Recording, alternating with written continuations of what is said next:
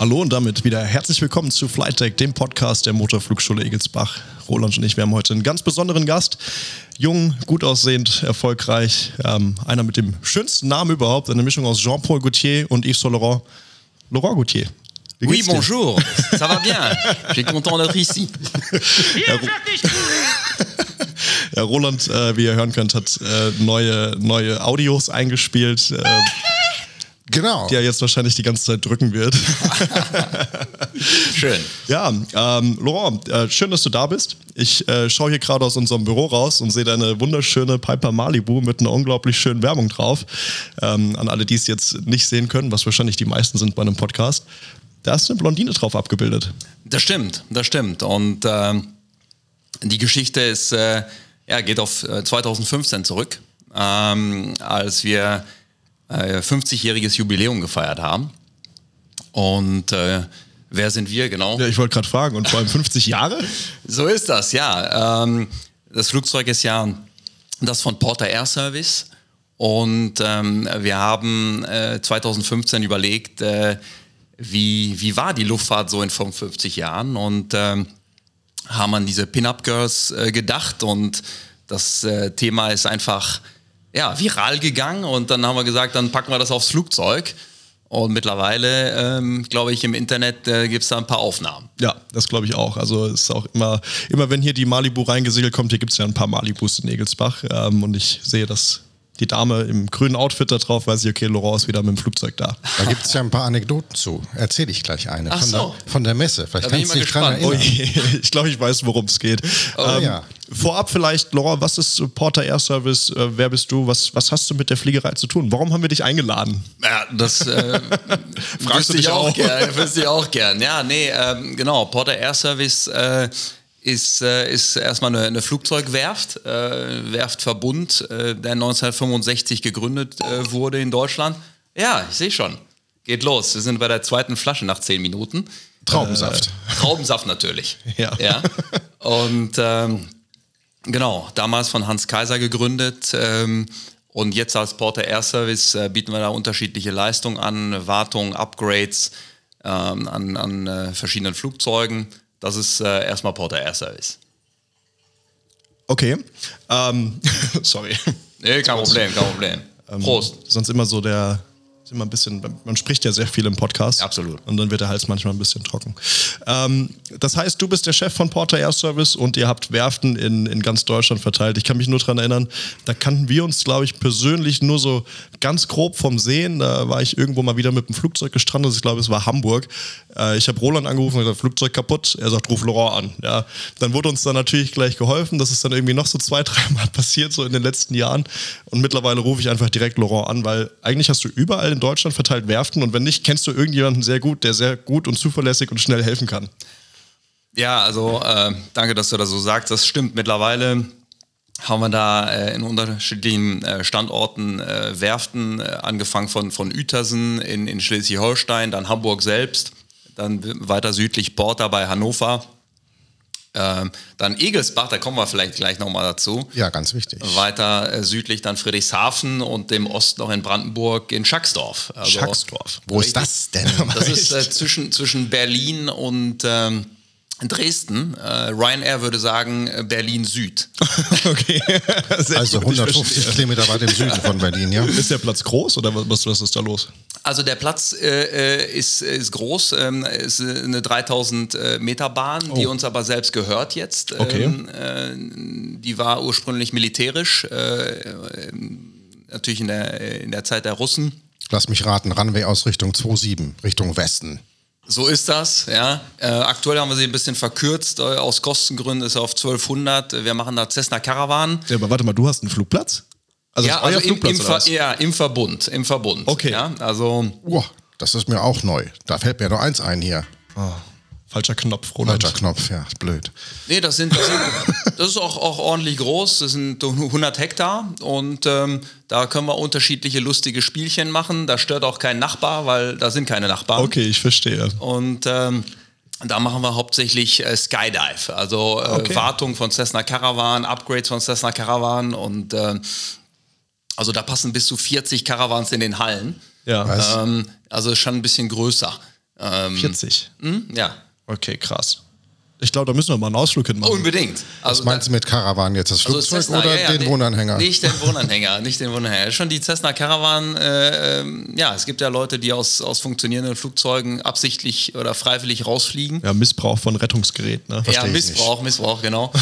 Und äh, nee, da äh, bauen wir auch, auch Flugzeuge um äh, mit so einem Skydive-Kit, mit so einem schönen Rolltor und, und äh, Griffe und so weiter und so fort. Mega. Ja. Da sollten wir wirklich mal einen Ausflug hinmachen. Alle Flugzeuge dahin, dann die Kodiak noch voll mit einem Grill und so weiter und dann machen wir dann ein schönes Barbecue. Das, Das äh, machen wir auch doch keiner. regelmäßig. Nee, nee, das machen wir aber regelmäßig. In, so. in einem dieser, dieser Bunker wird dann auch äh, oft gegrillt und so weiter. Da werden schon auch wir Partys waren halt, gefeiert. Wir waren halt nur bis. Wurde nur mal Party gefeiert. Oh Mann, ey. Ich finde es nur lustig, weil du dich so sehr darüber freust, um ehrlich zu sein. Wunderbar, ja doch.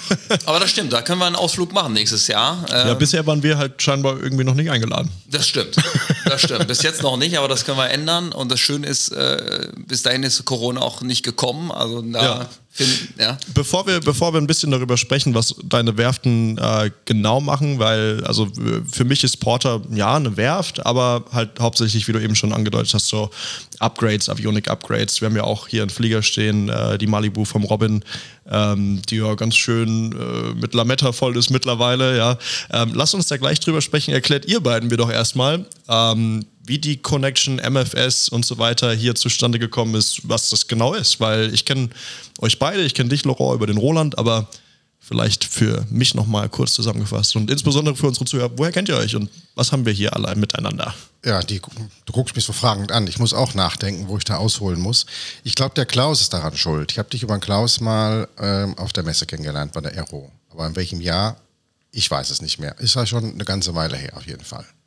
Ja, das kann sein. Also äh, einer meiner Mitarbeiter, der, der Georg Krause, der jetzt über 50 Jahre im Unternehmen ist, ähm, fliegt ja für den Klaus äh, in der ähm, äh, Flugschule in Reichelsheim und ähm, über, über die Verbindung haben wir uns, glaube ich, kennengelernt. Richtig, genau. Da waren wir auf deinem Stand und was mich da so beeindruckt hat, dass du so eine Magnetwand hattest, wo du quasi deine, deine Avionik vorführen konntest.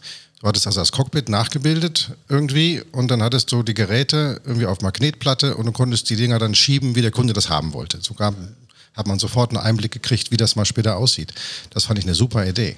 Ja, Total vielen Dank. exemplarisch. Vielen Dank. Also das haben wir tatsächlich Build Your Cockpit gesagt, weil ähm, bei der Avionik ist es manchmal schwierig, sich vorzustellen, wie könnte es denn aussehen äh, bei mir in meinem eigenen Cockpit. Ja, und, Mega Idee. Und das hat, ähm, ist gut angekommen und das äh, machen wir jedes Jahr.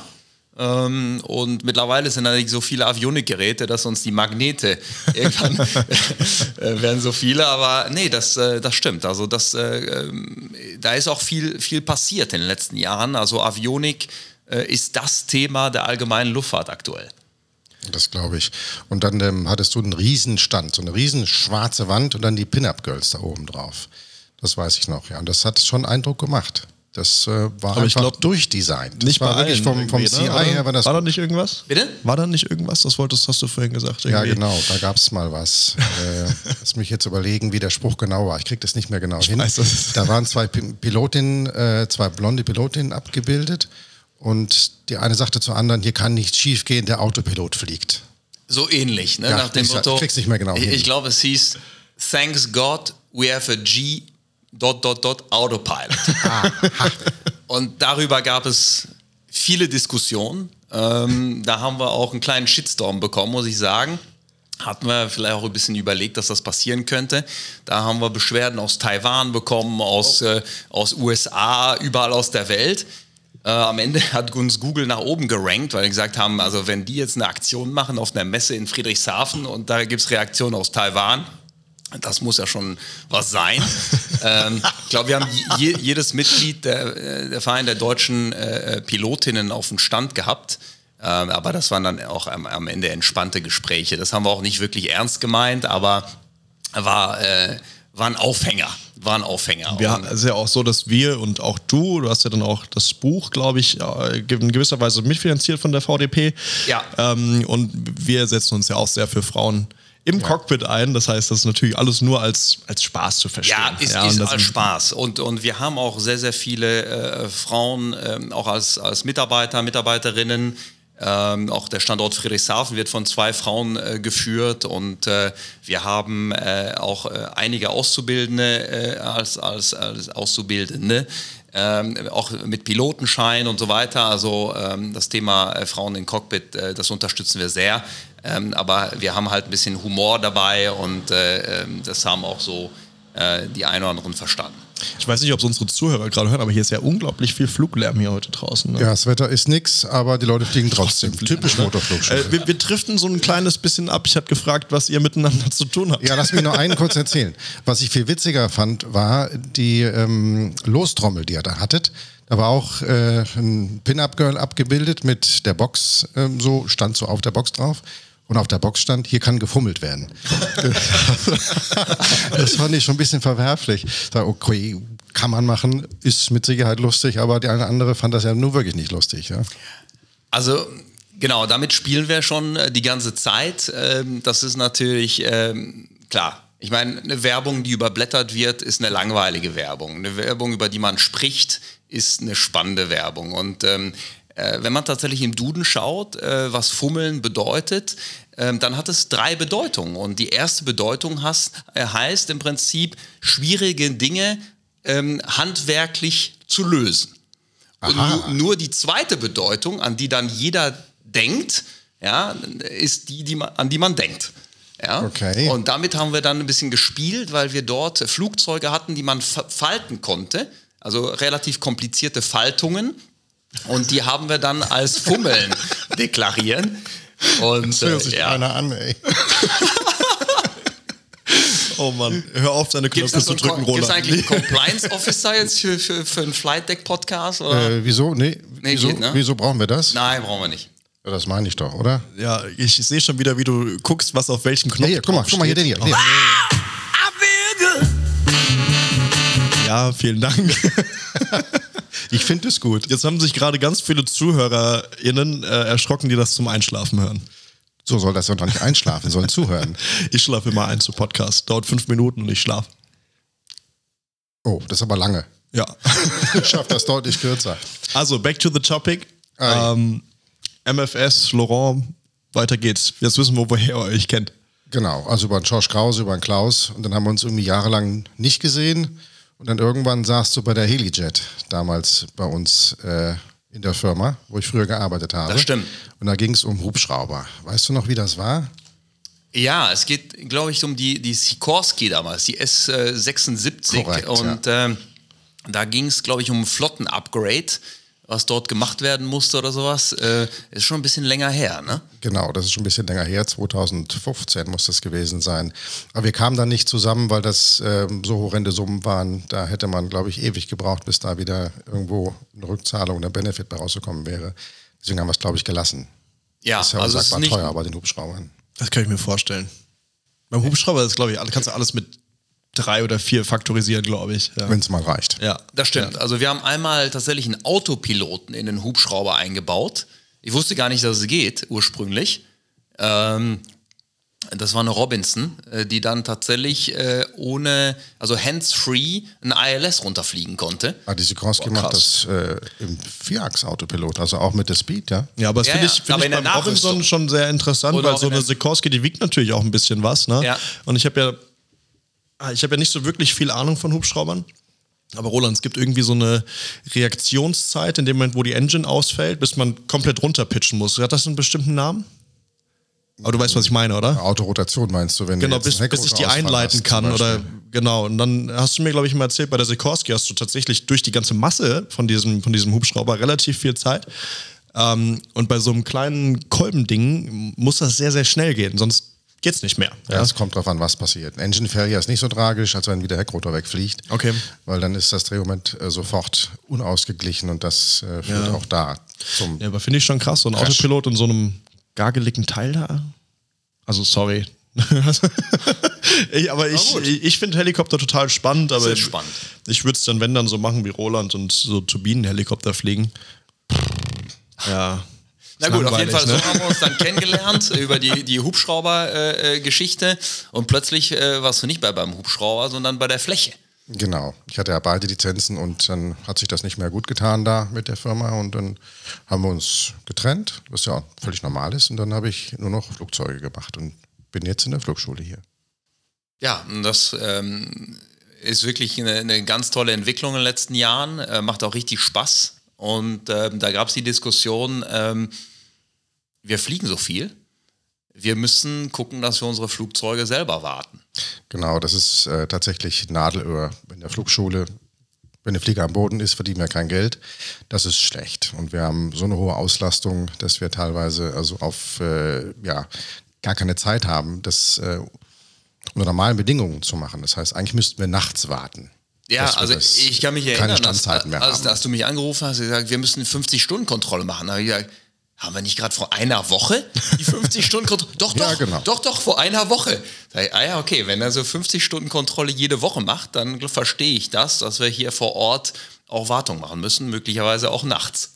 Genau, das war ja der Grund, warum wir dann gesprochen haben. Genau. Wir sagen, okay, wir müssen das irgendwie selber realisieren. Wir haben natürlich hier Wartungsunternehmen am Platz, dem wollen wir auch nicht irgendwie äh, Konkurrenz machen, darum geht es gar nicht. Wir machen äh, das für unsere eigene Belange, dass wir unsere Flugzeuge wieder schnell in die Luft bekommen. Denn äh, Wartezeiten, wie es üblich ist bei einer normalen Werft, ein, zwei Wochen Wartezeit auf eine 50-Stunden-Kontrolle, wenn man Glück hat. Wenn man gute Beziehungen hat, geht es auch ein bisschen schneller, aber man hat auf jeden Fall den Flieger erstmal am Boden. Auch wenn man das jetzt plant, ist es immer schwierig, Termine zu bekommen, Ersatzteile ohnehin. Äh, und das ging halt, das war für uns nicht mehr tragbar. Das heißt, ähm, wir haben dann letztendlich jetzt hier bei uns eine Niederlassung von dir. Das stimmt, das stimmt. Also das äh, Luftfahrtbundesamt hat äh, uns jetzt vor einigen Wochen ähm, die Genehmigung gegeben. Äh, Porter Air Service hat jetzt offiziell äh, einen Wartungsbetrieb hier in Egelsbach äh, zusammen mit der Motorflugschule und erstmal auch nur für die Motorflugschule. Und äh, ja, das ist, glaube ich, ein, ein Meilenstein. Und wenn man sich überlegt, Motorflugschule gibt es seit 1956 ja, stimmt, ja. Porter Air Service seit 1965. Äh, ja, also zusammen über 100 Jahre, wenn ich meine Mathematik jetzt passt. Und äh, jetzt äh, machen wir das zusammen. Das war eine super Idee. Und so einfach haben wir dich aber auch nicht, äh, so einfach haben wir es hier nicht gemacht. Wir haben dich ja auch mit reingenommen in das Unternehmen. Also als Partner, als Gesellschafter mit aufgenommen. Ja, das stimmt. Einfach nur Kooperation wollten wir nicht. Wir wollten dich gerne binden an uns. Ähm, das finden wir viel besser. Und ich glaube, das ist auch die richtige Wahl. Wie fühlst du dich eigentlich damit? Also es ist eine große Ehre. Also es Ach, jetzt ist, komm. Nein, es ist so eine kleine Flugschule hier. Nein, es ist eine große Ehre. Äh, die Motorflugschule hat so eine Geschichte. Äh, das ist der Wahnsinn. Und da äh, teilhaben zu dürfen, klasse. Und jetzt haben wir noch Airman Gin. Ja, und äh, das macht natürlich die Motorflugschule noch spannender. Ja, ja, wir haben ja auch, wir haben ja, wir haben vor äh, sechs Wochen telefoniert und da sind wir irgendwie so im Laufe des Telefonats drauf gekommen, dass wir eigentlich die Aero gern zusammen machen würden. Also ja. zusammen machen heißt im Sinne von, da gibt es also Aero, für alle, die es nicht kennen, Europas größte Luftfahrtmesse. Ja. Mit Abstand, ne? Also mit, mit Abstand. Also ähm, die hat ja jetzt zwei Jahre nicht stattgefunden, aber ähm, ich glaube, dass 22 äh, wird es stattfinden ja, und toll, da werden toll, wir toll, ja. tatsächlich äh, einen Airman Gin äh, Stand auf dem Porter Air Service Stand haben. Die Fläche wird auch doppelt so groß jetzt, also der Stand Oh. äh, wird jetzt äh, vier Seiten offen und da wird, äh, werden wir sicherlich eine richtig äh, fette Standparty zusammen machen. Da wird es äh, noch rechtzeitig Einladungen geben. Vor allem, ähm, ich, ich freue mich total drauf. Ähm, kannst du dich an unseren Frauenflugtag erinnern? Da warst du ja auch da. Ja, auf jeden Fall. Kannst du dich an die Bar erinnern? Ja, Kannst du dich an diese Flugzeugskin-Bar erinnern? auf jeden Fall. Der Julian, der mich eben angerufen hat, bei dem habe ich heute so eine Bar bestellt.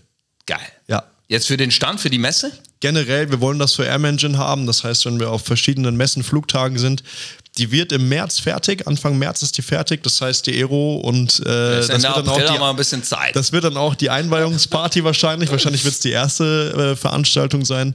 Ähm, wird aus einer MD82 gebaut. Also die verbauen ja also Flugzeugmöbel.de. Äh, Shoutout.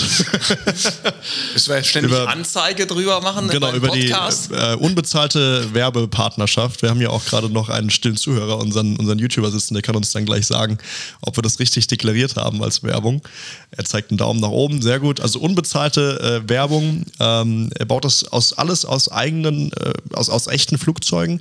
Und diese Bar wird eben aus einer MD82 gebaut, vier Fenster und ja, hinten unten drunter stehen dann Trolleys ähm, mit einem, einem Waschbecken dran stellen und so weiter. Und dann wir eine richtig coole Party im April. Absolut. Am absolut. Bodensee in Friedrichshafen. Weißt du das Datum aus dem Kopf? Ich glaube, das ist 27. bis zum 30. April. Jetzt äh, muss ich das schnell Oh, das ist mal aber googeln. spät. Ich habe den Normal ist das immer 22. im. Kopf, aber ähm, ich Ihr weiß da es auch bestimmt nicht. alle ja. irgendwo ein ein Smartphone hier. Der YouTuber ist äh, schneller am Tippen, als ich reden kann. Äh, der findet das bestimmt sofort raus. Nee, freue ich mich auf jeden Fall total drauf. Ich denke, die Motorflugschule generell wird auch auf jeden Fall da sein.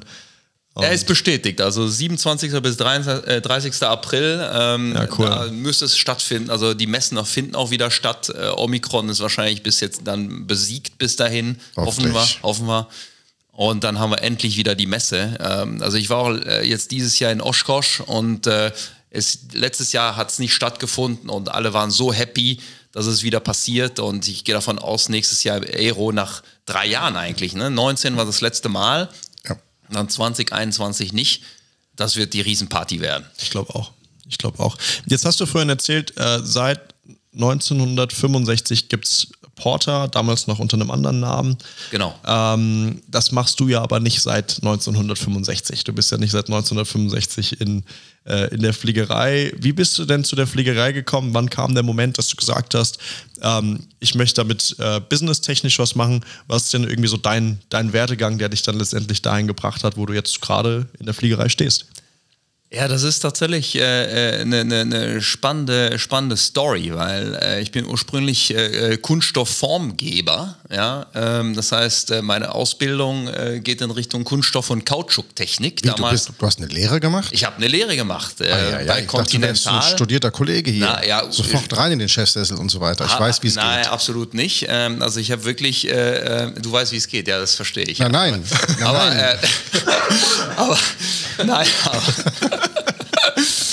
nein, nein. Also ich habe wirklich eine Lehre gemacht. Ähm, Kunststoffformgeber bei, bei Continental in Hannover. Ähm, schön dann Reifen gewickelt, am Band, äh, Schicht gearbeitet. Ähm, und äh, parallel aber tatsächlich ein, ein Studium zum Maschinenbauer. Ähm, und ähm, habe aber festgestellt, das war irgendwie nicht das Richtige. Ähm, und äh, ja, dann äh, habe ich ein paar Stationen gemacht nach Continental. Ähm, bin ich dann erstmal zu Porsche gegangen, zum Sportwagenhersteller. Damals äh, haben wir ähm, dort die Porsche Consulting, Unternehmensberatung, Prozessoptimierung und so weiter. Und von dort dann zu Grohe, äh, Grohe Sanitär, also Duschen, Armaturen und so weiter. Ah, habe ich auch zu Hause. ähm, ja. Aber da da gibt es ja zwei, ne? Hans Groh und Groh oder sowas. Ist Das ist so korrekt, ein das ist korrekt. ne? Naja, der, der Hans ist der Vater vom, Ah. vom, vom Friedrich. Und äh, Hans, glaube ich, gegründet 1903 und Friedrich 1926, also beides Traditionsunternehmen in Deutschland. Und der Sohn hat dem Vater Wettbewerb gemacht. Und äh, ich war also tatsächlich beim Friedrich und äh, habe als erstes erstmal in, in Thailand ein, ein großes Armaturenwerk gebaut äh, im Dschungel. War eine spannende Zeit. Okay. Ähm, da haben wir tatsächlich in der Zeit äh, ein Riesenwerk aufgebaut für 15 Millionen Armaturen äh, im Jahr. Aber Ich dachte, du hättest die Thailänder damit ausgestattet. Äh, nee, nee, also das war schon, schon ein großes Werk. Ähm, ich habe da äh, aus der Zeit noch einen, einen Spruch, also in der Zeit, wo wir so ein Werk aufgebaut haben, haben wir in Deutschland einen Parkplatz genehmigt bekommen. Äh, das war von der Geschwindigkeit, äh, ging richtig ab. Und äh, ja, und dann haben wir ähm, äh, Grohe ähm, dann verkauft an eine japanische Firma, an die Lichil-Gruppe, äh, die auch Keramik äh, produziert haben, um ganze Bäder anzubieten. Und ja, und zu dem Zeitpunkt habe ich dann den nächsten Wechsel gemacht und überlegt, was kann ich als nächstes machen.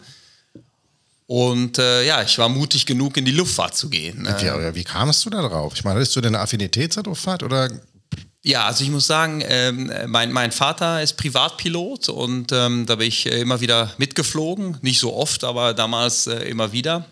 So ein Zaungast quasi? Zwar ein Zaungast, ähm, habe dann aber tatsächlich, glaube ich, über 1000 äh, Stunden auf Microsoft Flight Simulator.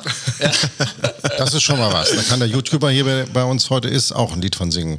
Aber 1000, da kannst du null hin dranhängen, oder? Das weiß ich ja. Also, auf jeden Fall, ich glaube, ich, ich habe mit FS4 begonnen, da war der YouTuber noch nicht geboren. Ja, da war oben blau, unten braun. Na, immerhin. Geil. ja, und dann kam FS5, das war da total revolutionär. Äh, da konnte man Gebäude sehen und so weiter. Also auf jeden Fall viel, viel da verbracht und dann gesagt, irgendwann muss ich das mal machen. Und äh, das habe ich tatsächlich 2011 dann realisiert. Mein Bruder ähm, ist bei Microsoft da in Seattle und da habe ich gesagt, dann besuche ich ihn mal und mache in Seattle meinen Flugschein und äh, ja, in der Tat. Also ich habe das äh, zu Hause vorbereitet mit CDs und so weiter von King Schools damals. Ah, Äh, geil. Berühmten King Schools aus den ja, 70ern. das ja. muss man sagen. Auch mit Martha Damals. King, mit dem Pudel und alles. Aber das ja. ist schon witzig. Die haben das gut gemacht. Die Das bleibt im Kopf. Mein Vater hat komplett King School zu Hause gerade. Der macht das ja aus Spaß. Ich habe gerade diesen Typen im Kopf, wie der so rechts in die Kamera reinlugt. ja. Absolut, absolut. Also die behaupten ja von sich, dass sie 50 Prozent aller Piloten weltweit ausgebildet Kann ich hätten. mir Ob das vorstellen. jetzt stimmt, weiß ich jetzt nicht. Die anderen aber 50 waren wir. ja, Das ist eine halbe Comedy-Serie da. genau. Und ähm, naja, auf jeden Fall war ich dann in, in Payne Field, da äh, wo, wo die 747 gebaut wird, in Everett. Pain, Schmerz. Ja, mit, mit. Y, aber Ah, äh, okay. genau. Und äh, genau, und das hat tatsächlich in 16 Tagen geklappt. Also in 16 Tagen vom Fußgänger zum PPL. Echt jetzt? Äh, wirklich. Krass. Ja gut, du hattest 1000 Microsoft Flugsimulator. Das ist korrekt. Die muss man natürlich auch Die irgendwo muss man berücksichtigen. irgendwie berücksichtigen. Und die Theorie hatte ich dann äh, zu Hause halt gelernt und am ersten Tag, als ich da war, halt die, diesen Written Exam gemacht und ähm, dann konnte ich mich wirklich auf das Fliegen konzentrieren. Das heißt, ein Tag Theorie. null Tage Theorie. Ach so, null Tage, okay. Also null Tage Theorie. Das ist Nur Prüfung machen. nur Prüfung machen. Krass. Das haben die mir nicht geglaubt in der Fl- Flight School, deswegen musste ich dann erstmal so zwei Tests machen, so Probetests, ob ich das wirklich mache, weil die müssen ja ein Write-off machen nach dem Motto, ja, der Kandidat ist irgendwie- uns, ja. hat eine gewisse Chance, das zu bestehen. Ja, und dann war das ganz gut und dann gesagt, komm, dann kannst du das machen. Das heißt, du hast dich aber schon einige Tage vorher darauf vorbereitet. Ja, ja, das muss ich sagen. Das, Es ist weniger Theorie in den USA, glaube ich, als hier. Aber ganz ohne Lernen schafft man das wahrscheinlich trotzdem. Also ich habe ja beide Scheine. Ich habe ja den anderen Schein in der Motorflugschule Egelsbach gemacht, den EASA-Schein dann Wir später. beide waren das, Ja, ja ja, genau, ja. genau. Und Hans war dein Prüfer, ne? Ja, Ja. und deswegen kann ich das ein bisschen vergleichen. Also ähm, weniger Theorie würde ich jetzt nicht sagen, ähm, aber die Amerikaner sind ein bisschen praxisnäher. Ja, also da gibt es auch so ein Oral Exam, den es, glaube ich, hier nicht so gibt, äh, wo man dann Scenario-based, wo der Prüfer da sagt, okay, hier, stell dir vor, du bist in dieser Situation, da musst du dahin, was musst du jetzt machen und so weiter und versucht rauszufinden, ob du es verstanden hast. Ja, das ist bei uns ein bisschen anders. Bei uns wird die Theorie Ja. abgefragt in der Prüfung und dann der, was du gerade Oral nennst, wird in der praktischen Prüfung mit abgeprüft. Ja. Das ist aber kein dritter Teil, wie das dort ist. Genau, genau. Und ähm, Und sorry, wenn ich dich da unterbreche, aber Roland, du warst ja auch dieses Jahr in den USA, hast deine ganzen amerikanischen Lizenzen gemacht. Genau, ja. Und wir hatten ja irgendwie auch alle paar Tage mal telefoniert und ihr hattet ziemlich Angst vor diesem Oral. Ne? Das ist somit das Schwierigste, glaube ich. Ne? Also da wird man schon ganz schön auseinandergepflückt, glaube ich. Ja, ob es jetzt Angst war, weiß Äh, ich Respekt. nicht. Respekt ist der richtige Ausdruck. Also, sag mal, so ein bisschen Bammel, Lampenfieber, weil man nicht wusste, was man da machen muss, was einen erwartet. Wir haben ja zuerst Instrument-Rating gemacht. Das ist etwas äh, schwieriger als der CPL, gerade von dem Oral her. Und da hab ich schon gedacht, oh, puh, dann mal die fremde Sprache.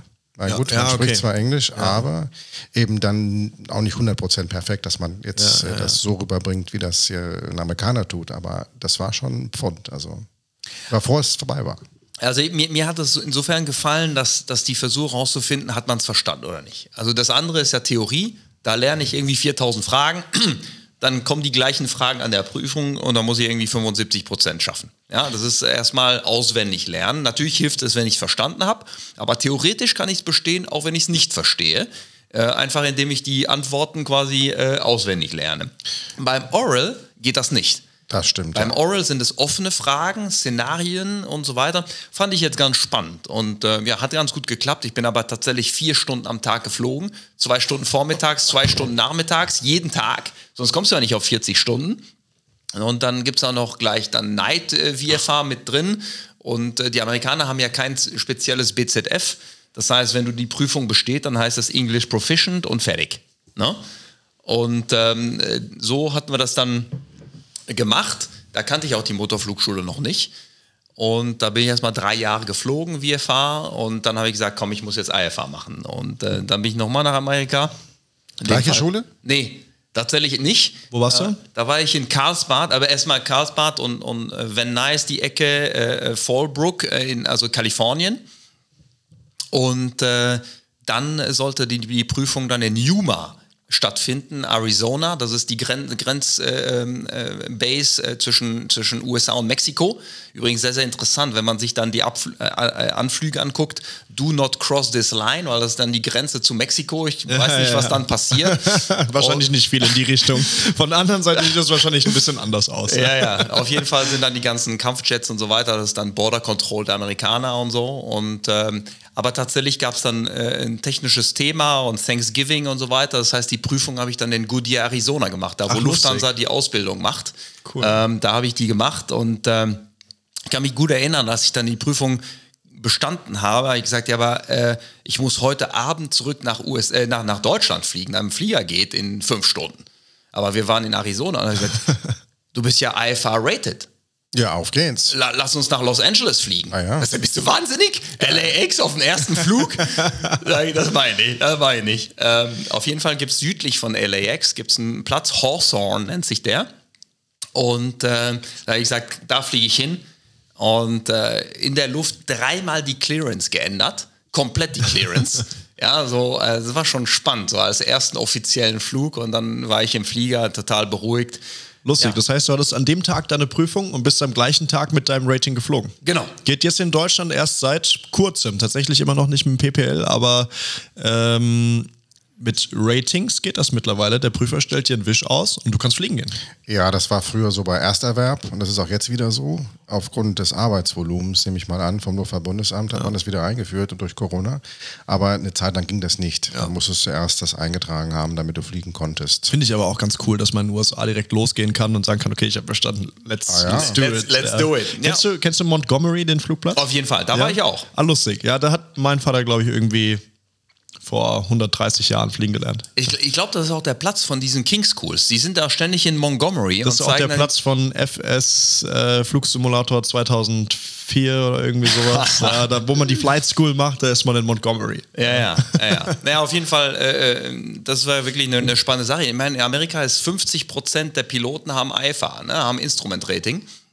In Deutschland, glaube ich, nur 5 Prozent. Ich weiß die Zahlen nicht, auf jeden Fall ist es deutlich geringer. Das wurde ein bisschen besser, der Wert, als CBIA und Enroute IA kam.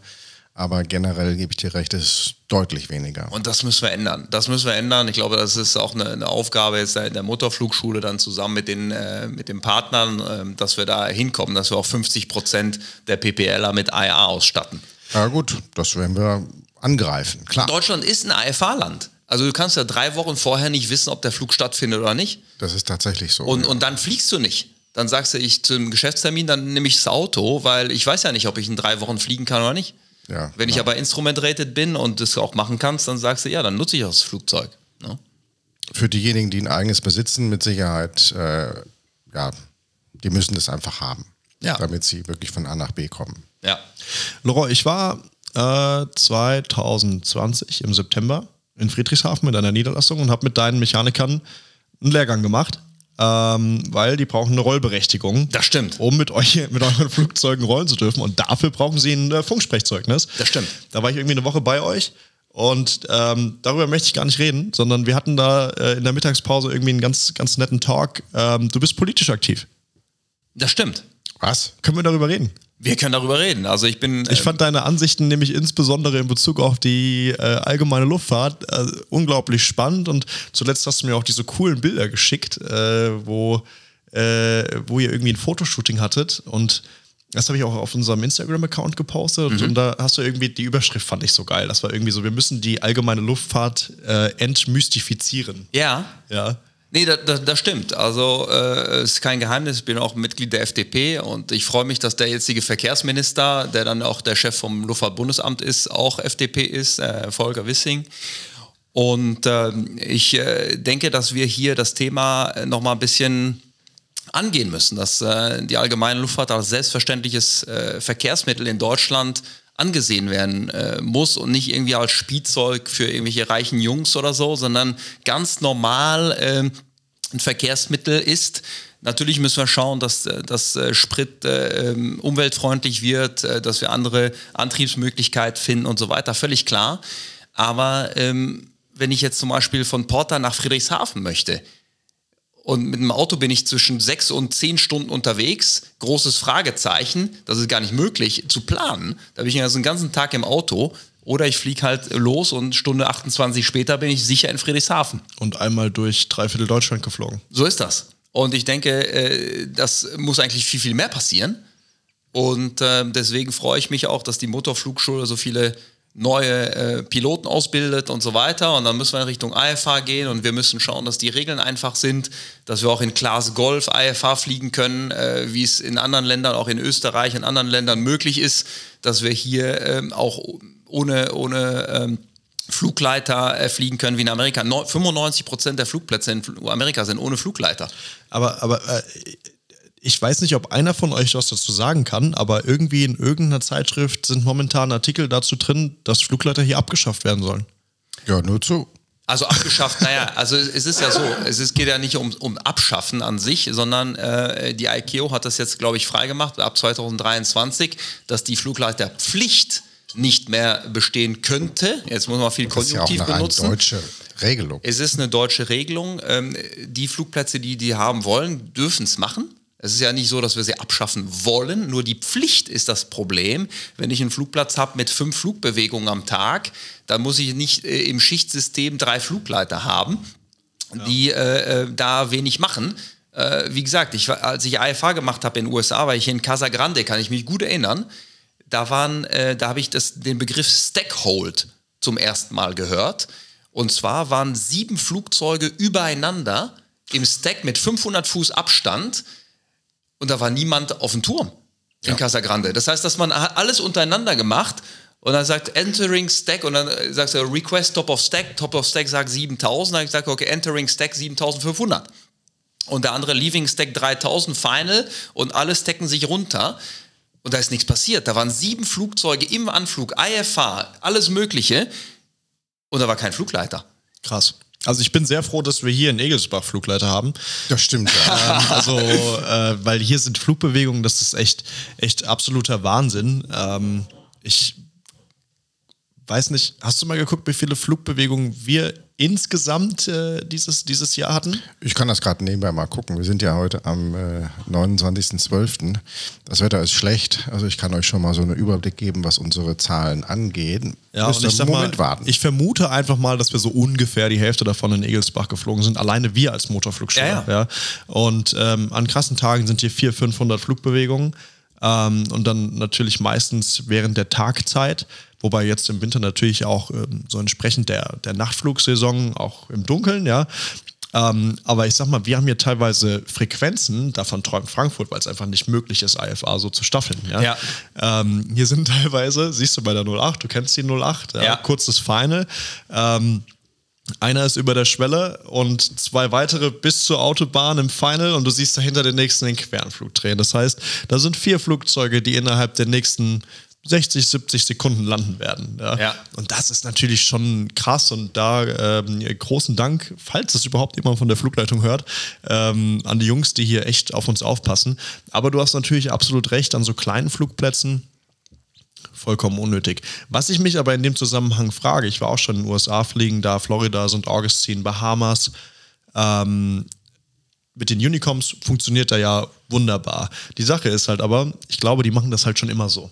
Und ähm, die kennen das halt auch so, dass sie mhm. untereinander mehr kommunizieren. Und letztendlich ist es ja auch so, dass wenn ich nach Aschaffenburg fliege, der hat kein Radar, der sieht mich nicht. Das heißt, eigentlich kommunizieren wir äh, im, im Flugzeug eigentlich primär mit den anderen, aber irgendwie verlassen sich deutsche Piloten ein bisschen zu sehr darauf, dass das im Relais über diesen Infomenschen funktioniert, der eigentlich nur dafür da ist, mir den Wind zu sagen und welche Piste in Betrieb ist. Deshalb, ich bin mal sehr gespannt, wenn sie anfangen, Flugleiter abzuschaffen, ob wir das hier relativ schnell lernen, dass wir untereinander mehr kommunizieren müssen. Ich bin hier, wo bist du? Ja. ja.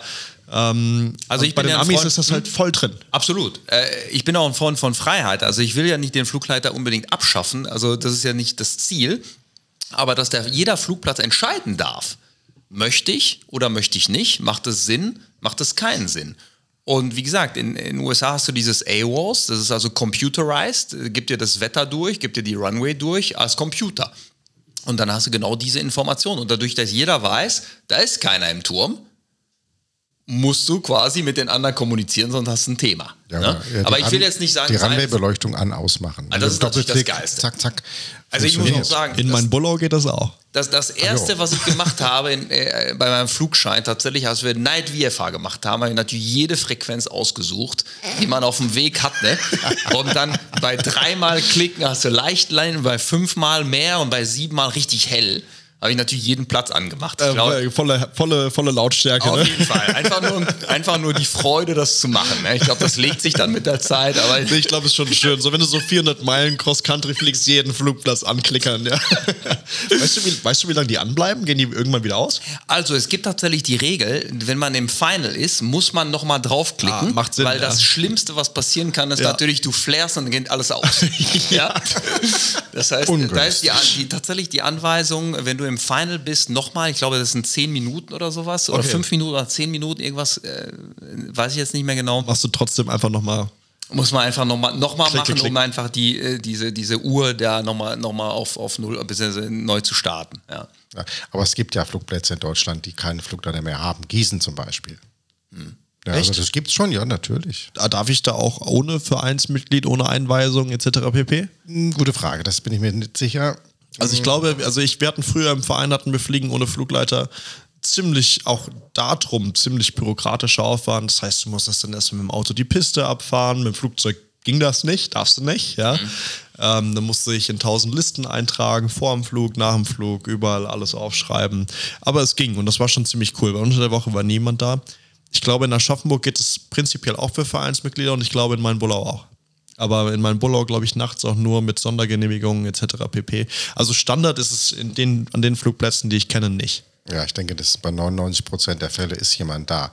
Und ich kann mir nicht vorstellen, in Egelsbach fliegen ohne Flugleiter, wie gesagt. Nee, will ich auch gar nicht. Also das Was, wäre wie eine Katastrophe. Sind da hier? 70.000 oder so? Nee, um die 80. Also, Ja, dann macht es ja überhaupt mehr. keinen Sinn. Also Nee. da, da muss der Flugleiter, sollte dann doch sein. Also in, äh, ich äh, korrigiere mich, falls du es falls du's anders im Kopf hast, aber ich meine, in den USA ist das ganz, ganz strikt geregelt. Ab 60.000 Flugbewegungen im Jahr wird das Ding kontrolliert, glaube ich. Ich habe jetzt keine Zahl, aber es macht einfach Sinn. Ja. Es ist einfach, du darfst einfach entscheiden und dann macht es Sinn. Aber Ja. bei fünf Flugbewegungen am Tag Macht's keinen Sinn, Macht halt ja. keinen Sinn. Und Aber- halt, du kannst dann halt entscheiden. Ja, und nur um das auch mal in Relation zu setzen, was hier in Egelsbach los ist, auch im Anbetracht äh, unserer Betriebszeiten hier. Ähm, wir haben 80.000 Flugbewegungen. Die meisten finden von Sonnenaufgang bis Sonnenuntergang statt, aber maximal von 8 bis 21 Uhr. Ja. Das heißt, im Sommer wird es früher hell und später dunkel. Aber wir haben 80.000 Flugbewegungen und schon im Vergleich zu Frankfurt oder sowas relativ eingeschränkte Öffnungszeiten. Willst du wissen, welche Zahl wir haben? Nee, pass auf, sofort. Kommt danach. also 80.000 Stück im Jahr. Ähm, wir sind unkontrolliert, auch wenn die Jungs irgendwie schon ja, in gewisser Weise mehr für uns da sind als ein normaler Infoplatz. Die haben auch einen Radar und so weiter. Ähm, Zürich mit drei Runways, 250.000 Flugbewegungen. Oh. Okay. Und das ist schon das und Zürich. Ja, wir sind hier Egelsbach. Kein Mensch kennt Egelsbach. Ja, also Naja, außer, man, außer, so. außer man fliegt. Ja. Oder man hört Podcast. Oder man, oder man hört Podcast, ja. Aber einfach nur, um das mal in Relation zu setzen, was hier los ist mit einer Runway, okay, hier noch ein paar, äh, wir haben noch eine Graspiste, die ich, glaube ich, dreimal in meinem Leben genutzt habe. Ähm, ich finde, hier ist schon viel los. Und Absolut. Roland, jetzt kannst du uns gerne Ich erzählen, glaube was Nummer wir eins in Deutschland, ne? Hier. Äh, ich ja, denke mit ja. Abstand, mit Ja, Abstand. ja. Also, das ist schon peinlich. Äh, 15.740 Landungen, nur die Motorflugschule alleine. Wow. Okay, krass. Ja, schon viel, ne? Und äh, ich kann euch auch sagen, wie viel es sind. 10.000 Landungen. Wahrscheinlich davon Axel die Hälfte. oder? Axel die Hälfte. mit, mit den Reichelsheimer Kollegen zusammen, äh, mit Reichelsheim zusammen 19.000. Alter. Ja, das ist Wahnsinn. 7.800 Stunden. Schön. Wahnsinn. Und ähm, vielleicht sollte man es nicht beschwören, aber toi toi toi, ähm, unfallfreies Jahr. Ja. Das stimmt, ja. Und, ohne, ohne ähm, irgendeinen Zwischenfall. War auch kein Buckradschuh weggeflogen Nee. oder irgendwie, ne? gar nichts. Sieht man ja ab und zu mal, aber wir hatten Und, zum Glück. Wobei, nee, dieses, Jahr hatten, dieses Jahr hatten wir keinen Lockdown. Ne, war alles auf dieses Jahr, ne? Ja. Nee, stimmt überhaupt nicht. Anfang des Jahres war doch alles zu, oder? Nee, aber die Schulen waren offen. Die Schule war auf, ja. Okay, aber natürlich eigentlich das Ganze so ein bisschen gedämpft, ja, durch Corona. ähm, aber Wahnsinn. Ja, wie wird denn 22? Was meinst du? Schwierige Frage. Ja. Also ich denke, es gibt nochmal einen Schub nach vorne, was äh, die jungen Verkehrspiloten angeht, im, im, neuen, in dem neuen Programm, was wir haben mit ATTC zusammen, wird es mhm. nochmal einen Schub geben. Äh, aber Privatleute wird, glaube ich, ein bisschen rückläufig, weil die Leute wieder zur Arbeit gehen. das haben wir ja ganz klar erkannt in der ja. Corona-Zeit, dass die Leute einfach mehr kamen, äh, A, weil vielleicht das Geld vom Urlaub nicht ausgegeben wurde oder man erkannt hat, dass das Leben doch irgendwie endlich ist und man Dinge macht, die man immer schon machen wollte. Ja. Mhm. Das ähm, haben wir oft gehört als Grund, warum jetzt doch dann das Fliegen angefangen wird. Wir werden es sehen. Wir hoffen natürlich, dass es weiter nach oben geht, klar. Wir sind auf jeden Fall gewappnet. Schön. Ja. Wie viele Piloten haben wir eigentlich ausgebildet dieses Jahr? Äh, Ausbildungsbericht muss ich erst Ende März machen. Ich weiß es nicht.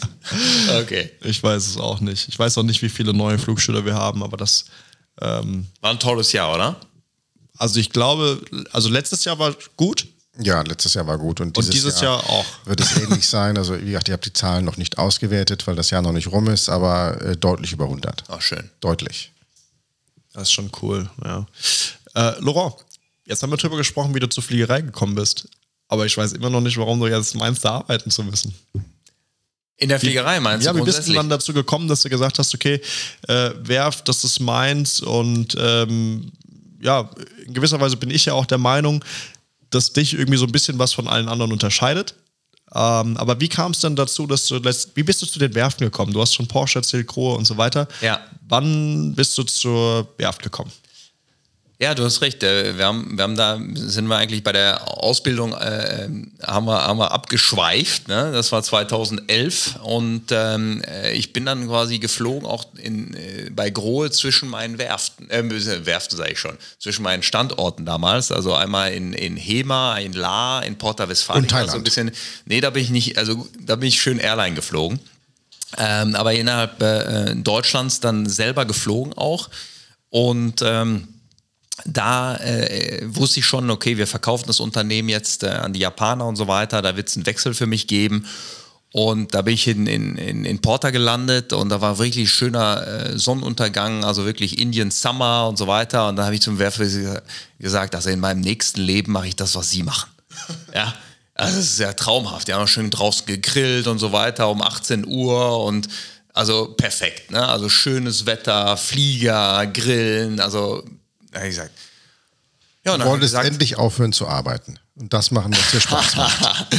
also, na, ich habe ja schon überlegt, was mache ich jetzt als nächstes? Ne? Und ähm, dann habe ich natürlich mit dem damaligen Eigentümer, mit dem Henning Stünkel gesprochen und äh, ja, nach drei Monaten haben wir uns dann geeinigt. Da habe ich gesagt, dann übernehme ich die Werft und äh, ich mache das jetzt. Und oh, wie cool. Also ich finde es mega geil. ja, und ähm, ich hatte natürlich viele Gegenstimmen nach dem Motto, bist du wahnsinnig in der Luftfahrt, äh, da kannst du nichts machen, also der, der, Wahnsinn und so weiter. Und ich dachte, ja, vielleicht, vielleicht doch. Du kennst ja doch. den berühmtesten Spruch in der Luftfahrt, ja, ja, ja, ein kleines klar. Vermögen machst, ne? Ich glaube, das war Richard Branson oder sowas. Ja, ich weiß. Richard hat. Branson wurde gefragt, wie wird man ja. Millionär? Und er hat gesagt, das ist total einfach, ja. Du musst Milliardär sein und dann gründest du eine Airline.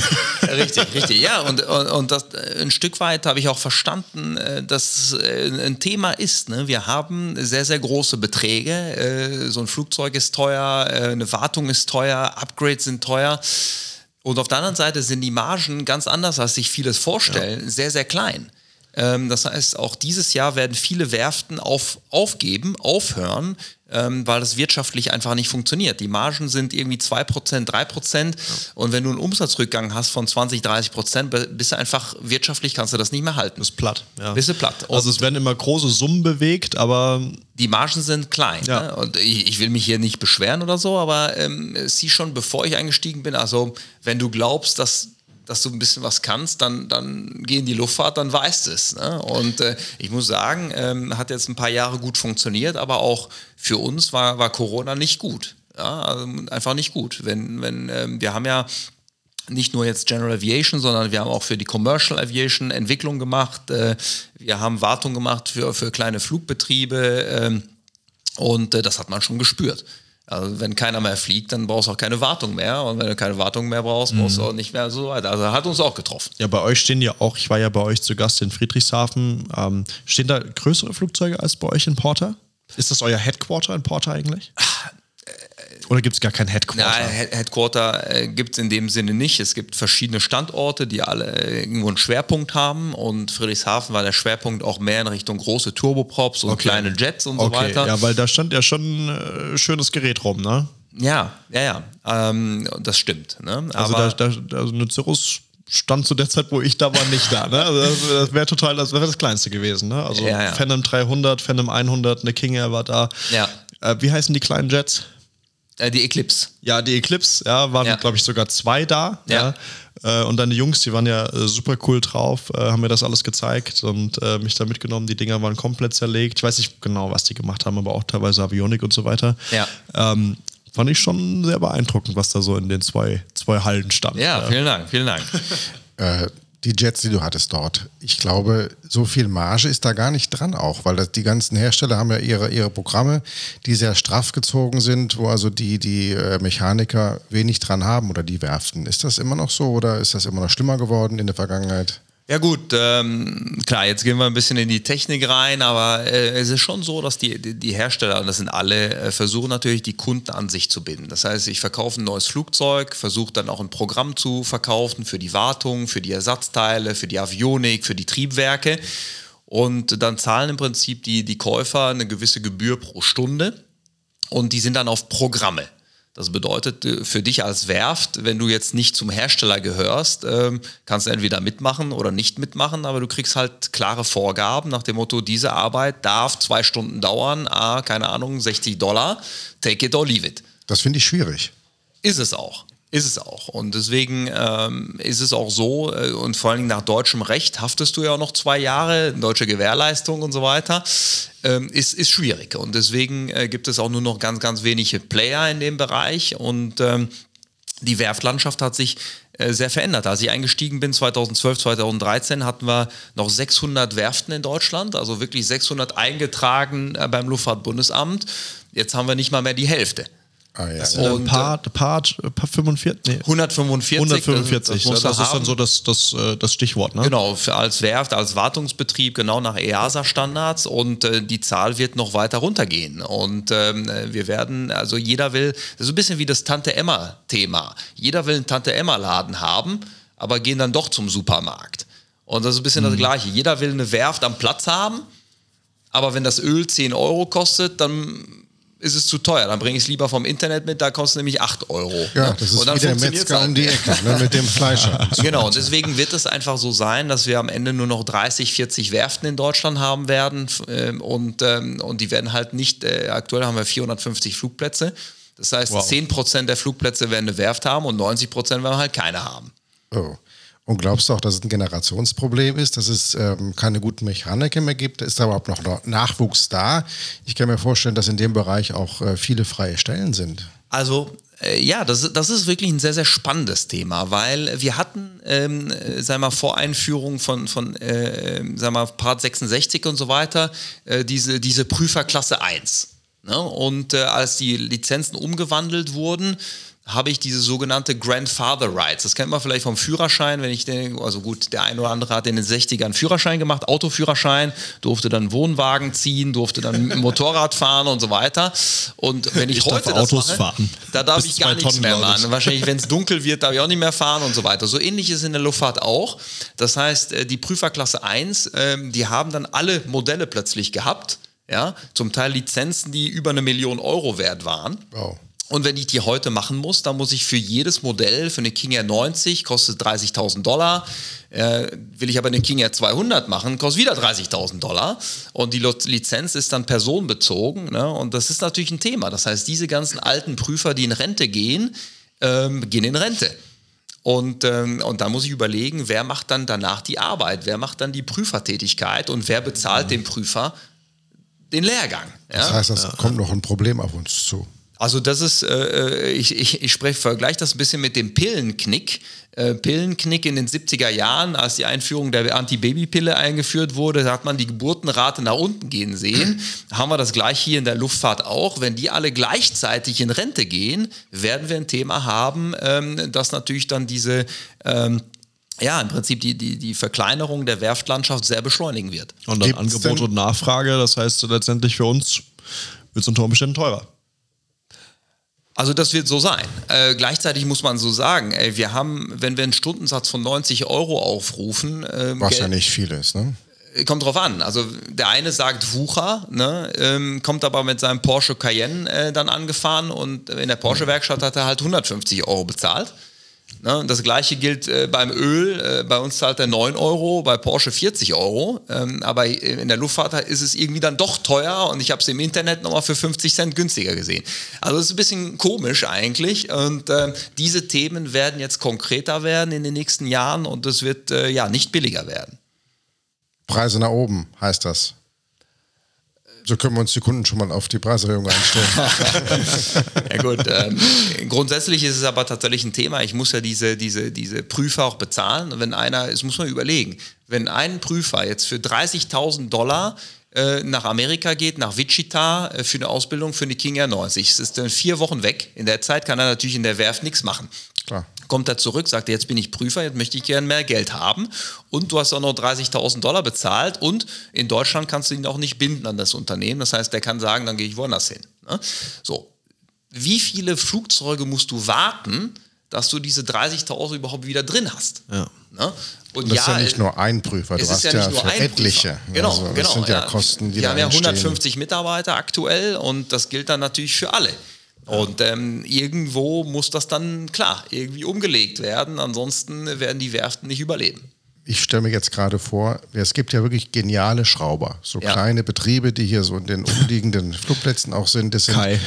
Ja, Kai zum Beispiel, gut, der ist gesaved. Bei Lufthansa das ist nicht das Problem, aber es gibt ja sehr kleine Werften, ein, zwei, drei Mann-Betriebe. Ja. Wie wollen die das denn überhaupt überleben? Ich meine, das ist ja, die Qualifikation ist das eine, dann ja, das Papier, was dazugehört, äh, was man bewältigen muss, ich sag, Thema Compliance, das andere, das können ja eigentlich nur noch die Big Player machen. So ein kleiner Laden hat da ja kaum eine Chance. Wie soll der Mann schrauben, danach noch Büro machen? Wie soll er das machen? Wie funktioniert sowas? Ja, hat er ja im Grunde genommen schon gesagt. Ja, es wird nicht funktionieren auf Dauer. Ja, eben. Also es ist, wird schwierig, ja. Es wird schwierig. Tut das so wahnsinnig leid um diese Leute, die wirklich ihr ganzes Leben äh, einen guten Job machen und dann irgendwann runterfallen, weil sie nicht mehr das leisten können, was gefordert wird, weil einfach nicht mehr. Als One-Man-Show funktioniert das nicht. Ja, ich denke, die Großen werden überleben. Das ist genau wie mit diesen Elektrorollern ja, in Frankfurt. Ich glaube, die äh, loten das gerade noch aus, welches Unternehmen von diesen Tier und so weiter da alle überleben werden und am Ende gewinnt einer. Und bei Werften wird es wahrscheinlich nicht einer sein, sondern halt ein paar wenige, die dann da halt ihren Profit rausziehen. Ja, ich, ich, weiß nicht, ob das wirklich Gewinner und Verlierer ist. Ich glaube einfach, die viele Werften sind ja in den 70er, 80ern gegründet worden. Das heißt, die Eigentümer sind jetzt 70 oder 80. Ne? Und überlegen sich dann in Rente zu gehen. Und das wird halt mehr oder weniger gleichzeitig passieren. Ja. Das heißt, ähm, es wird dann einfach dann keinen Nachfolger geben. Ne? Das heißt, also danach ist Feierabend. Genau, aber da, da, das ist jetzt nicht ein Verlierer in dem Sinne, sondern er sagt dann, gut, dann, dann höre ich dann halt auf. Ja gut, Verlierer sind die Piloten, sind die Leute, sind die Flugschulen, die dann keinen Wartungsbetrieb mehr haben. Ja, also das äh, so gesehen schon. So gesehen schon. Also aktuell, wie gesagt, dieses Tante Emma-Thema, dass man versucht, an jedem Platz irgendwo eine Werft zu haben, das wird nicht mehr so, so sein. Das stimmt. Reichelsheim auch gerade aufgelöst, oder? Genau, ja. Ja. Also Seitdem sind die Leute krank geworden, dem armen Max Pfeiffer dort und äh, sagt, okay, er hat kein Personal mehr, er kann das nicht mehr bewerkstelligen und ja, schade. Gut, er hat den Flugplatz, er sitzt da jetzt im Tower. Ich freue mich immer, wenn er im Tower sitzt. Ja, Mit äh, seinem nordischen Dialekt. Moin. Moin, moin. Ja, wir haben, mal, wir haben mal leider einen Vogel runtergeholt ähm, in Reichelsheim. Da hat er gesagt so, ja, wir haben, wir haben ihm das gesagt, dass er jetzt da liegt und wir halt einen Vogelschlag hatten. Und er sagt so, ja, ist der Rabe platt wie ein Teller, war die Cirrus wieder schneller. also ich finde ihn, ich find ihn ähm, super nett. Ähm, Laurent, kannst du dich daran erinnern, was dein PPL in Amerika gekostet hat? Oder was die, oder weißt, hast du auf einer Cessna gelernt, nehme ich an? Ja, ja. Weißt du, was die pro Stunde gekostet hat? Äh, ich habe den Betrag tatsächlich nicht mehr, aber ich hatte ähm, äh, ausgerechnet, dass die Ausbildung irgendwie 7000 Dollar oder sowas äh, gekostet hat. Ja, aber das war 2011. Ich weiß, ja, dass mein Vater damals ähm, ich, es war in den 80ern, glaube ich.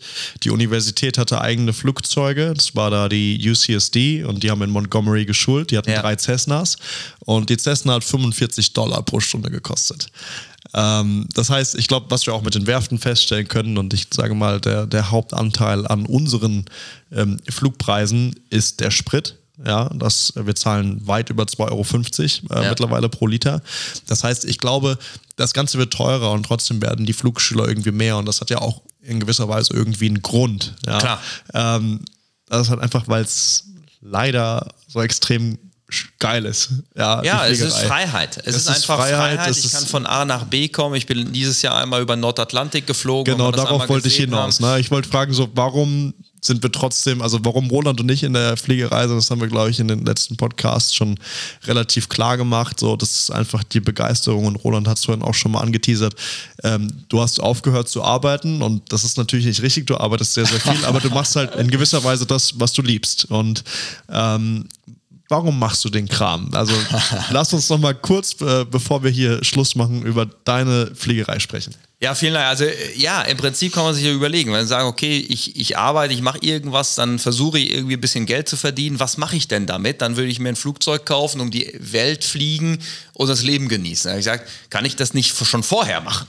Ja, nicht erst warten, dass alles, ja, dann kann ich auch vor, vorher machen und das ist tatsächlich das Schöne an dem Beruf. Das muss man sagen. Äh, Es gibt immer schöne Events mit Kunden. Wie gesagt, äh, jetzt vor, vor, vor sechs Wochen einmal wieder über Nordatlantik geflogen, über Geil, mit dem Jet, ne? In dem Fall war das jetzt ein Jet, äh, dann über, über Island, Grönland, Kanada. Wahnsinn. Und wenn man das einmal sieht, äh, diese, diese Landschaften und so weiter, äh, das ist einfach, das ist einfach geil. Und äh, vor vier Wochen war ich in Andorra, ich weiß nicht, wer da schon mal war. Ja, doch.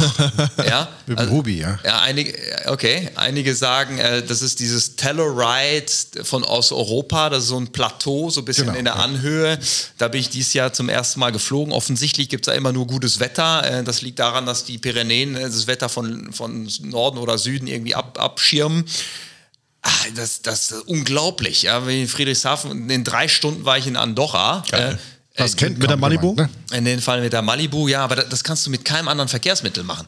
Mit, nies, nie- mit nichts. Ja? Zumindest nicht in Anbetracht der Zeit, ja. Das heißt drei Stunden mit der Malibu, das heißt so vier, fünf Stunden mit der Zero. Das heißt, wenn hier das Wetter schlecht ist, ist unser Alternate ab sofort Andorra, wenn du Ja, sagst, Andorra das Wetter ist ist, immer schon gut. Andorra ist top. Ja, ja, ja. Nee, und das, deswegen machen wir das. Ne? Äh, äh, du genießt einfach Dinge, äh, auch auf den Lofoten, da sind mir schon ein bisschen die Tränen sogar gekommen. Als ich da in Zwölfjahr gelandet bin mit dem Licht, mit den Farben und so weiter, das ist einfach ein Traum. Oder Nordkap und so weiter, das muss man einfach mal machen. Und äh, das ist, glaube ich, das, was, ähm, was die Leidenschaft äh, für, für, für die General Aviation einfach weiter beflügelt. Wir sind ja gerade nach Neuseeland geflogen, Kollege und ich. Ja. Haben eine Maschine runtergebracht. Da gibt es so einen extra Podcast noch für. Ähm, das war unbeschreiblich. Also, äh, Mega. das ist einfach eine andere Welt. Ähm, es wird immer exotischer und man, man kriegt es so mit, wie das so ist, dass man einfach in the middle of nowhere doch noch einen Flugplatz hat, wo auch Menschen leben und wohnen und es auch gerne tun. Das ist Ja, auch, auch wenn man mal einen Step zurückgeht, das Ganze einfach so ein bisschen als Reisemittel betrachten. Ich werde nie den Flug vergessen, wo ich das erste Mal ans Meer geflogen bin und am Horizont das Meer gesehen habe. Ich werde nie den äh, Abend vergessen, wo wir irgendwie mit einem Wein da saßen und gesagt haben, hey, Junge, wir sind mit dem Flugzeug hierher geflogen, ja. Ähm, dann irgendwie mit der Aquila auf Malle oder was auch immer. Glaub, das ist sind ja eine Tortur. Das war eine Tortur tatsächlich, aber ich, ich habe die Stunden gebraucht, ja. Ich bin jung, ich brauche das Geld. Ja, ja. genau, ich war jung und brauchte das Geld, ja. Ähm, und ähm, ja, ich glaube, das ist so im Großen und Ganzen der Grund. Ne? Fliegerei dumm, teuer und gefährlich. Gefährlich ähm, immer weniger, glaube ich. Also die letzten, ja, seitdem die Menschheit fliegt. Ähm, der Rest trifft wahrscheinlich noch zu, aber was man bei den drei Punkten halt auch vergisst, ist verdammt schön. Stinkt, tut's noch. Das hast du vergessen. Ah, Ich mag's, ne? So den, den vorhin auch hier der Ingo mit der TBM stand an der Tankstelle, die müssen ja momentan zur Tankstelle hier rollen. Ja, ich habe es gesehen. Ich Weil denk, die- was riecht denn hier so? nach Aus irgendeinem? Grund, aus irgendeinem Grund funktioniert der Tankwagen nicht. Ich weiß nicht warum. Ja. Ähm, und dann stand sie da und Andrea kam raus und hat gesagt, was riecht denn hier so? Ich sag, das ist geil, oder? Sie sagt, was ist das denn? Ich, ja, hier, der Flieger da. Also, aber da muss ich ja wirklich einen Punkt machen, weil äh, diese Diskussion kommt immer wieder hoch, auch in der Politik und auch äh, wenn es jetzt in Richtung Zukunft geht. Wir müssen wirklich dafür sorgen, dass das Ganze wirklich auch umweltfreundlich ist. Ne? Und äh, Stichwort Sustainable Aviation Fuel, da bin ich ein großer Fan, da bin ich in einigen Arbeitsgruppen drin. Dass man wirklich aus, aus, aus Abfällen, ich sag mal Frittenfett und, und anderen Dingen wieder Kraftstoff erzeugt, um da CO2-neutral zu fliegen. Ne? Wie war das Vorbild da zurück in die Zukunft, wo der Typ da auch dann Müll in, das, in die Zeitmaschine gestopft hat? das, ist, das ist tatsächlich Fakt. Heute schon. Ähm, Firma Wahnsinn. Neste in Finnland, äh, der aus, die aus, aus Abfällen, Bioabfällen, äh, ähm, wie gesagt, äh, Fett, äh, Kunststoffen und so weiter, wieder Kraftstoff erzeugt, weil Genau, Freiheit auf der einen Seite, aber darf nicht zur Last der Umwelt äh, kommen. Das ist auch politisch jetzt groß, jetzt auch in Deutschland mit dem neuen Koalitionsvertrag. Da steht auch drin, äh, wir wollen äh, Fliegen weiter fördern, aber es muss klimaneutral werden und klimaneutral sein. Das wird auch unsere Aufgabe sein. Äh, ich finde es auch gut, dass Textron jetzt das Thema bleifrei freigegeben hat für 50 Prozent der weltweiten Flotte. Das weiß nicht jeder. Ähm, das kann also können wir nachrüsten, ähm, äh, auch, auch selber jetzt ähm, äh, als, als Textron Service Center, aber auch jetzt alternative Kraftstoffe und so weiter. Das ist ein Thema, das wird uns verfolgen und nicht nur verfolgen, sondern das müssen wir aktiv gestalten, damit Fliegen auch in den nächsten fünf, in den nächsten zehn Jahren weiterhin so sein kann und sein wird. Laura, lass uns einen Deal machen jetzt. Ja. Wir rüsten in 2022 unsere Flieger um auf bleifreies Benzin. Steigst ja. du ein? Ja, absolut. Da, wo es möglich ist, machen wir das. Deal. Ich wollte gerade fragen, womit geht das denn? Also, ähm, ähm, Cessna hat eine, eine, eine, Liste von, von Triebwerken veröffentlicht, äh, wo das sofort geht. Ich glaube, das sind bei wir machen die Liste nochmal separat. Wir haben ja rund 20 Luftfahrzeuge. Das ist das meistens ja? bei den Flugzeugen, die eben nicht turbo gecharged sind, also ein bisschen ja. äh, ältere, äh, wo äh, aktuell auch die Lycoming-Motoren, die auch in der Textron-Gruppe hergestellt werden, also Conti noch nicht. Und, ähm, das heißt, die Cirrus klappt nicht. Cirrus noch nicht. Wieso? Der hat einen Lycoming-Motor. Also aktuell ist es Textron. Textron ist Cessna ja. Beechcraft und nicht Cirrus und Cessna Beechcraft in Kombination mit Lycoming. Okay. Ähm, gibt es eine Liste von verschiedenen Triebwerken und da können wir äh, durch, durch äh, Veränderungen im, im, im, Flight Manual Supplement, Aufkleber und so weiter hier auch schon zulassen für UL 91. Gibt es an einigen Flugplätzen, kann man jetzt schon tanken ist besser als, als Verbleit. das haben wir hier ja auch schon. Haben wir hier in, in Egelsbach, also ist zumindest mal ein Zwischenschritt. Das tanken wir auch nur. Ja, und der nächste Schritt ist natürlich Sustainable Aviation Fuel. Der ist schon verfügbar mit 100.000 Tonnen im Jahr, geht jetzt auf 1,3 Millionen Tonnen im Jahr hoch. Und der nächste Schritt dann natürlich noch weitere äh, äh, Antriebe, vielleicht irgendwann mal Elektro, vielleicht Wasserstoff und so weiter.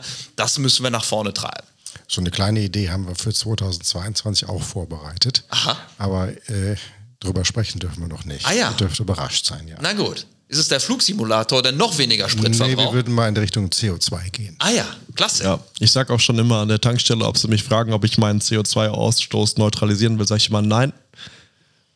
Wir haben da selbst ein Projekt. Ah, so ist es. Ja, spannend, spannend. Wisst, Roland zeigt schon die ganze Zeit an, wir müssen langsam mal Schluss machen. Was, was, was sagt denn die Uhr? Äh, eine Stunde sieben. Oh, eine Stunde ist das sieben. ein neuer Rekord eigentlich? Mm, ja. ja.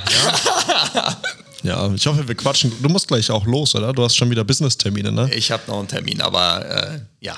Okay.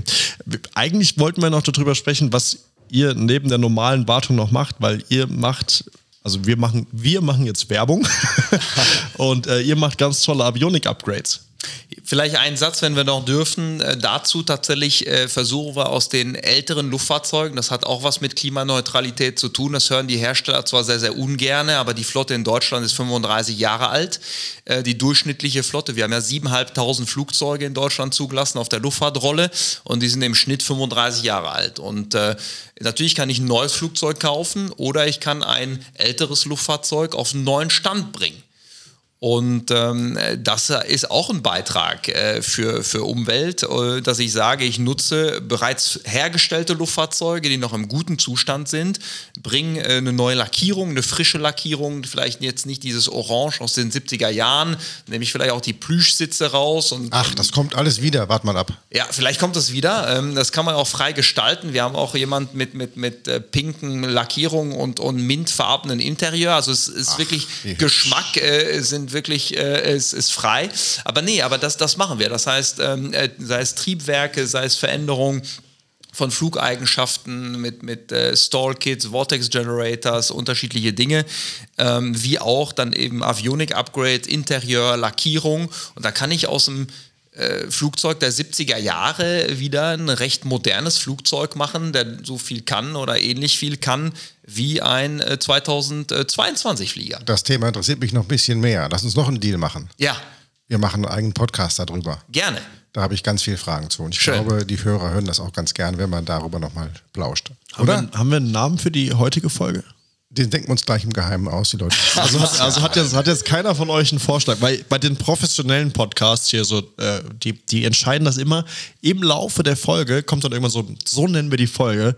Das ist mir jetzt heute, kam mir das jetzt nicht über den Weg, aber vielleicht habt ihr ja noch ganz kurz eine Idee. Wenn nicht, dann hören wir einfach auf und überlegen uns das gleich noch. Das machen wir auf jeden Fall. Und für die Zukunft sollten wir das aufs Programm nehmen, dass wir uns den Namen dann in der Sendung ausdenken. Vielleicht können die Hörer ja mitmachen. Das heißt Live-Podcast. Ja, ja, logisch.